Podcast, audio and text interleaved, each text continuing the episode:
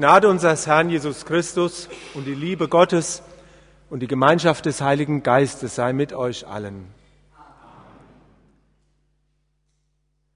Am Abend aber, als die Sonne untergegangen war, brachten sie zu ihm alle Kranken und Besessenen.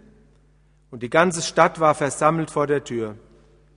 Und er half vielen Kranken, die man mit mancherlei Gebrechen beladen waren, und trieb viele böse Geister aus. Und ließ die Geister nicht reden, denn sie kannten ihn. Herr unser Gott, tu unsere Herzen und unsere Ohren auf, dass wir dein Wort hören, verstehen und glauben können. Amen. Liebe Brüder und Schwestern im Herrn Christus, jeder von euch war schon einmal in einem Krankenhaus, nehme ich an. Normalerweise geht man nicht so gerne hin, aber es lässt sich ja nicht vermeiden. Und ich nehme auch an, viele von euch werden schon einmal in einer neurologischen Klinik oder in einem psychiatrischen Krankenhaus gewesen sein, also in einem Krankenhaus, wo man Menschen behandelt, die seelische Krankheiten haben. Bei mir war das am Anfang meiner Dienstzeit als Vikar. Da hatte ich einen jungen Mann zu besuchen, der in solch einem Krankenhaus, in der, wie man sagt und glaube ich heute noch sagt, in der geschlossenen Abteilung war. Da habe ich mich ziemlich davor gefürchtet. Man durfte da nicht raus, man durfte auch nicht einfach rein, man musste klingeln. Es kam eine Pflegeperson, die hat einen dann reingelassen und habe dann ein gutes Gespräch geführt, habe den immer wieder besucht, diesen Menschen, und am Schluss geklingelt und wieder draußen. Und irgendwie war das dann auch gut und ich war erleichtert, als ich wieder aus dieser merkwürdigen Welt draußen war. Und natürlich auch gedacht, hoffentlich passiert dir das nie, dass du mal in eine geschlossene Abteilung musst. Es ist die unheimliche Seite des Lebens, von der auch heute im Evangelium die Rede ist. Besessenheit hat man das genannt, damals, heute eher nicht.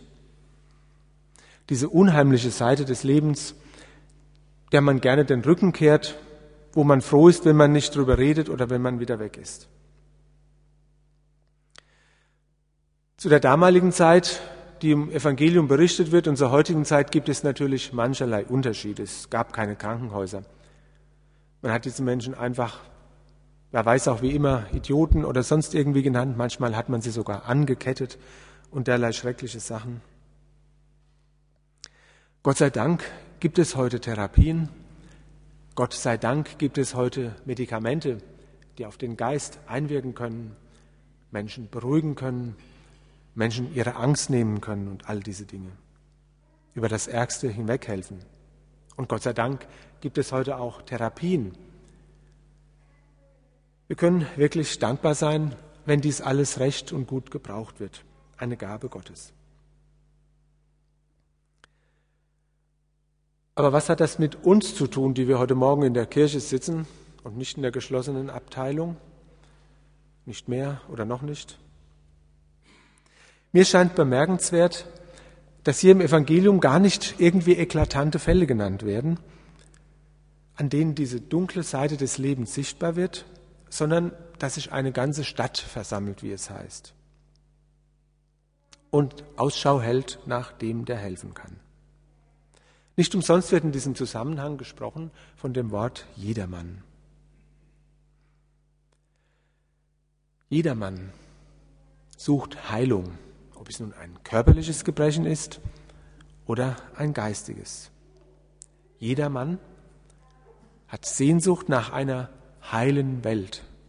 Ja. Und viele bemühen sich auch um eine heile, zumindest um eine heilere Welt. Sei es mit Programmen von politischen Parteien, wo auch wirklich konkrete Vorschläge gemacht werden. Wie kann diese Welt besser werden, heiler werden? sei es dadurch, dass man sich selbst engagiert in dieser Welt und etwas Gutes tut, in sozialer Hinsicht, in der Nachbarschaft, in der Familie. Ich denke da auch an das Wort des Gründers der Pfadfinderbewegung. Ich war da auch als Jugendlicher sehr aktiv, Baden Powell. Der hat gesagt, verlass die Welt ein bisschen besser, als du sie angetroffen hast. Das klingt gut. Das ist eine gute Lebensaufgabe die Welt ein bisschen besser verlassen, als man sie angetroffen hat. Aber das fällt uns wahrscheinlich auch gleich ein. Geht das überhaupt? Stimmt das überhaupt? Macht die Welt überhaupt Fortschritte, so wie man noch vor 150, 200 Jahren gedacht hat? Es geht immer voran und die Menschheit wird irgendwie immer besser. Und wir wissen ja, es ist nicht so. Aber ist diese Sehnsucht nach einer besseren Welt eine Utopie? Sodass die bestgemeinten Programme nicht helfen? Sogar im Gegenteil, wenn sie wirklich ernsthaft durchgezogen werden, denken wir an Sozialismus, erst recht zur Barbarei führen und zur Unmenschlichkeit, mindestens aber zur Dummheit. Wenn man sich das alles vergegenwärtigt und seine Gedanken so laufen lässt, dann kommt man zu dieser Frage, wie das mit uns ist. Wo gehören wir dahin? Einige von uns, wahrscheinlich eher die Älteren, haben das eine oder andere körperliche Gebrechen, eine Krankheit, die einem zu schaffen macht, sei es nur etwas Leichtes, sei es etwas Schlimmes, vor dem man sich wirklich fürchtet. Oder sei es eben auch ein böser Geist, den man einfach nicht los wird. Kann man ja schon noch einmal stutzen. Manche Bibelleser, auch Theologen, weisen darauf hin und werden nicht müde zu betonen, dass es ja nicht um Dämonen ginge und dass diese biblische Geschichte, dieses Evangelium aus einem Weltbild heraus zu verstehen ist, das nicht mehr das unsere ist. Und dass man nicht mehr von bösen Geistern so unbedacht reden könne. Auf der anderen Seite denke ich, man soll da ganz schön vorsichtig sein. Böse Geister, gibt es die wirklich nicht? Schauen wir uns diese Welt an, schalten wir das Fernsehen ein, schlagen wir die Zeitung auf, da soll es keine bösen Geister geben. Da soll es nicht Mächte geben, die Menschen zum Bösen verführen, und zwar nicht nur in ihrem Geist, sondern auch an ihrem Körper. Und über die Zusammenhänge wissen wir ja aus der Medizin der letzten 100 Jahre. Körper und Geist und Seele zusammenhängen. Auf jeden Fall unbestreitbar ist, dass gerade das Seelenleben das Einfallstor, die Einbruchstelle von dunklen Mächten sind, die Menschen zu schaffen machen. Denken wir zum Beispiel an Massenpsychosen, Menschen, ganz normale Menschen, fangen an, verrückt zu spielen, heizen sich gegenseitig auf, tun Dinge, sagen Dinge, die sie eigentlich im normalen Zustand nie sagen würden.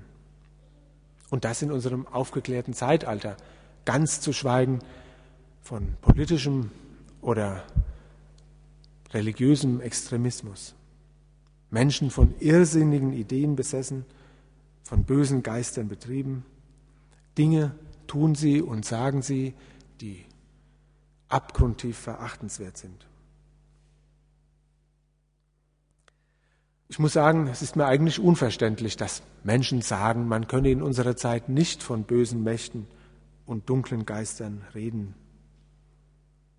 Aber vielleicht ist es ja auch so gewollt und vielleicht ist es ja gerade auch eine Vorgehensweise von bösen Geistern. Die wollen ja nicht, dass man sie beim Namen nennt. Kennt ja alle das von Harry Potter. Der Böse hat so lange Macht, bis man seinen Namen nicht ausspricht. Und damit ist schon das Erste gewonnen, wenn man böse Mächte benennt. Denn durch dieses Unennbare, durch dieses Dunkle, durch dieses sich nicht auszusprechen trauen, was böse ist und dunkel, gerade dadurch gewinnt das Dunkle seine Macht. Das hätte das Böse oder der Böse natürlich ganz gerne so. Schon Goethe lässt seinen lebensklugen Mephisto sagen, den Teufel spürt das Völkchen nie und wenn er sie beim Kragen hätte. Die Leute spüren es gar nicht, wenn der Teufel sie beim Kragen hat. Die heile Welt, die wirklich gute Welt, die wissen, das wissen wir, die wird in dieser Zeit nicht entstehen. Auch wenn die Jahrhunderte und die Jahrzehnte weitergehen. Auch wenn wir es immer besser schaffen, die Macht von Krankheiten einzudämmen, das Leben von Menschen zu verlängern. Aber die Gewalt des Bösen zu brechen, das werden wir nicht können. Und so sollten wir wohl beachten, dass bei diesem Evangelium der Akzent darauf liegt, dass der Herr viele böse Geister austrieb, wie es heißt. Er treibt sie aus und damit packt er das Unheimliche, das Böse an der Wurzel. Er macht Menschen an Geist und an Körper gesund und heil. Aber das ist nicht einfach ein Zauberkunststück, nicht einfach ein Mirakel, denn im weiteren Fortgang des Evangeliums wird berichtet, dass Jesus weggeht. Er entzieht sich den Leuten, die verrückt sind nach Wundern, nur die etwas Tolles erleben wollen. Er geht weg, er geht in die Einsamkeit. Was macht er da? Ob er wohl seine nächsten Projekte plant, seine nächsten Einsätze, neue Ideen hat? Natürlich nicht. Was er in der Einsamkeit macht, das ist das Zwiegespräch mit dem Vater suchen, das ist beten.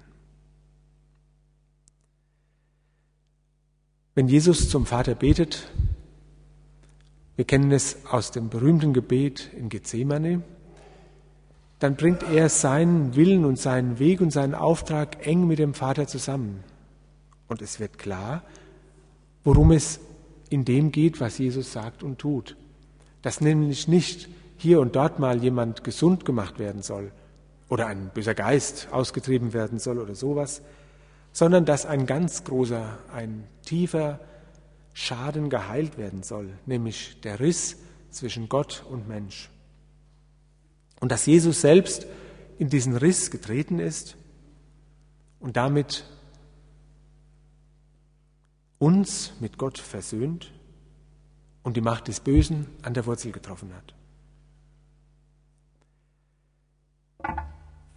Man kann den Bericht des Evangelisten Markus von der Heilung in Kapernaum nur dann in der Tiefe erfassen, wenn man ihn auf diesem Hintergrund hört.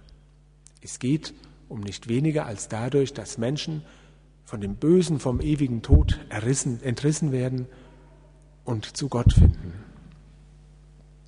Und daher kann man auch das Wort verstehen, was der Herr Jesus von seiner Aufgabe sagt. Wahrscheinlich ist es den meisten gar nicht aufgefallen, wohin beim Hören. Christus sagt nämlich, dass er gekommen ist zu predigen. Er ist gekommen zu predigen. Und wenn man dieses Wort in der ursprünglichen Sprache liest, da soll man also nicht an eine Kanzel oder eine Kirche denken, sondern eher etwa an einen Ausrufer, einen Herold, was es früher gegeben hat, der ein Megafon oder ein Mikrofon in der Hand hat und etwas sehr Wichtiges bekannt gibt. Etwas Neues, etwas Unerwartetes. Über dem ganzen ersten Kapitel des Markus-Evangeliums, von dem dieser heutige Abschnitt genommen ist, da steht dieser Heroldsruf, den Jesus spricht. Er sagt, die Zeit ist erfüllt und das Reich Gottes ist herbeigekommen. Das Reich Gottes ist herbeigekommen und zwar in ihm selbst. Und das, was er sagt und tut, und wenn Jesus Kranke gesund macht und Besessene heilt, dann gibt er dafür ein Zeichen, dass das Böse entmachtet ist und dass die unheimliche Seite des Lebens keine Macht mehr hat über uns. Der Tod von Jesus am Kreuz und seine Auferstehung, die sollen uns Gewissheit geben, dass alles, was man sich an Bösem ausdenken kann, uns nicht trennen kann von Gott und von seiner Liebe. Das dürfen wir glauben. Das dürfen wir uns gefallen lassen im Glauben. Natürlich, es steht noch aus, die Vollendung dieses Gottesreiches, das da gekommen ist. Das ist das, was ich am Anfang, was ich am Anfang gesagt habe. Wir nehmen allenthalben Böses wahr, wir nehmen Krankheiten wahr, wir nehmen den Tod wahr an uns selbst. Die neue Welt ist verheißen, aber sie ist noch nicht erfüllt. Und dennoch können wir guten Mutes sein, getrost sein. Denn derselbe Jesus, der dort in Kapernaum das Reich Gottes verkündigt hat und in Wundern und Zeichen offenbart hat, der ist uns nah.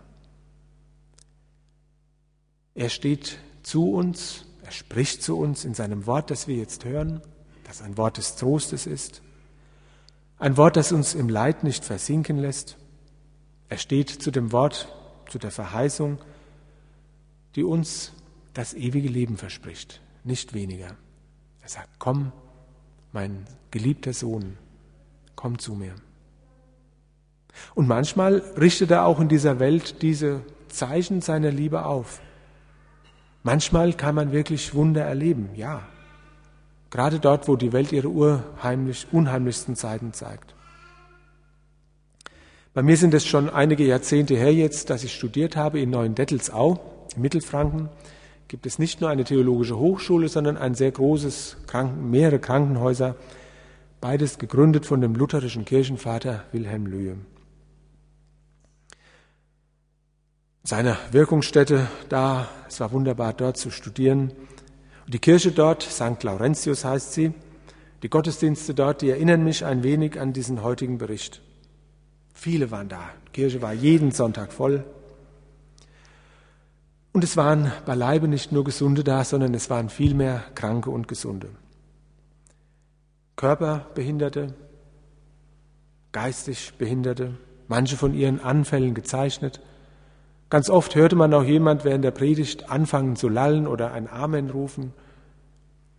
Und es war schön. Es war so, wie Martin Luther mal irgendwo gesagt hat, dass er sich die Kirche vorstellt als großes Krankenhaus. Und Christus, er ist der Arzt. Er selber ist das Leben, so haben wir es gesungen. Ich erinnere mich so gern an diese Gottesdienste in Neuendettelsau in St. Laurentius in dieser Kirche, die so tröstlich waren und auch so erfüllt waren von dieser Freude. Im Blick auf den Altar wurde dort jeden Sonntag das heilige Abendmahl gefeiert. Und es war die Predigt des Evangeliums und zu wissen, all diese Menschen, die da sitzen, deren Krankheiten man sieht oder auch nicht sieht. Und im Laufe meines Lebens habe ich gelernt, mich auch selbst dazu zu rechnen. Jeder von uns hat einen sichtbaren oder nicht sichtbaren, einen kleinen oder einen größeren Schaden, zumindest, zumindest hat ihn jeder. So wie wir hier auch alle sitzen. Kranke, die den Arzt nötig haben.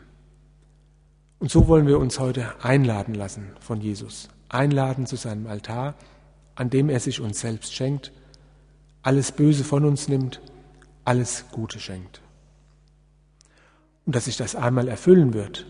Dafür ist jeder Gottesdienst, jede Abendmahlsfeier ein kleiner Lichtpunkt. Wir gehen darauf zu, auf die Erfüllung des Versprechens, das uns Jesus gegeben hat. Der Friede Gottes, der höher ist als alle Vernunft, bewahre eure Herzen und Sinne in Christus Jesus. Amen.